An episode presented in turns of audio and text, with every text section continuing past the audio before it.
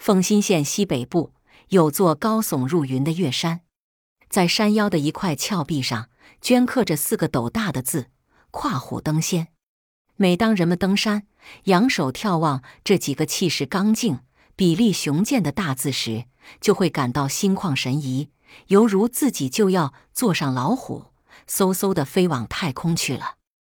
相传，在这月山的庙里，有个老和尚，一日下山化缘，在路上看到一个饿得奄奄一息的小乞丐，善心顿发，便将他背回山寺抚养，以后又收为门徒。小和尚心里感念师傅救命之恩，总是想要报答。有一天，老和尚看到寺里的粮食快吃完了，正准备下山化缘，小和尚见了。连忙抢过钵盂说：“师傅，您这几天身体不太好，歇着吧，让我去。”见他辞呈一绝，老和尚只得答应。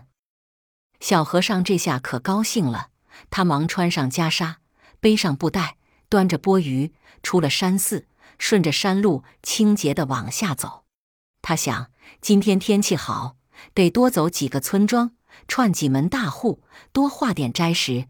给师傅养身子，想到这里，不自主地加快了脚步，穿过一座密林，来到一块峭石边，一看，哟，不得了！路上横睡着一只牛骨大的黄斑虎。这老虎看见人，两眼一睁，张开血盆大口扑了过来。小和尚大吃一惊，毛发触然，想往回跑，两腿却挪不动。等他回过神来，却看见老虎愣愣地站在跟前，一动不动。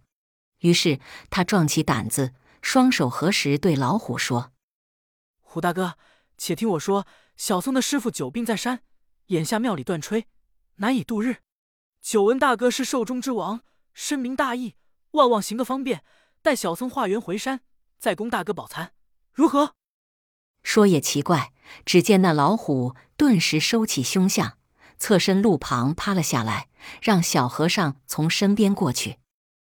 且说小和尚匆匆下的山来，所到之处，庄户皆供以细米精粮。一天功夫，化了满满一袋粮食。想到师傅在山上等着用斋，又不顾疲劳，加快脚步上山。可是当他到了那崖壁边，老虎还在那里等他。这时，小和尚只得壮着胆子上前说。虎大哥，真对不起，叫您久等了。这回本应让您吃，可是把我吃了，没人背粮上山，我师傅就要饿死，山寺就要断香火，菩萨就要责怪于您了。还是请大哥三思，让小僧送粮上山，小僧定回来送给您吃。出家人绝不食言。经小和尚这么一说，那老虎又将身子一侧，让开了路。小和尚上的山来，师徒二人起火做饭，共进斋食。见徒弟劳累一天，老和尚过意不去，决意明日自己下山。小和尚想起那只老虎还在崖边等着吃自己，而上下山又只有一条路，他就怎么也不答应让师傅去。于是第二天清早，他就偷偷起床，不辞而别。他跑到崖壁边，便大声叫道。虎大哥，小僧给您送早餐来了，这就吃了我吧。话音刚落，只听得“呜”的一声，睡在路上的那只大虎爬了起来，神态悠然地走到小和尚身边，抬头望了望，然后四脚趴地，摆摆尾，拱拱背。小和尚见状，丈二金刚摸不着头脑，连连退后几步。那老虎却又爬前几步，又趴下摆尾拱身。小和尚懵了，正要转身回走，只见那老虎竖起又长又硬的尾巴，只一卷，便将小和尚拦腰轻轻卷起，又轻轻一放，不斜不歪，使小和尚端端正正地坐在自己背上。刚一坐稳，那大虎放开架势，长啸几声，四脚一只，腾空而起。再说那老和尚清早起的床来。寻小和尚生火做饭，准备早点下山。寻遍寺内不见踪影，忽听得虎啸，忙出门一看，只见一道霞光中，小和尚跨成一只大虎，像神仙一样直冲云霄。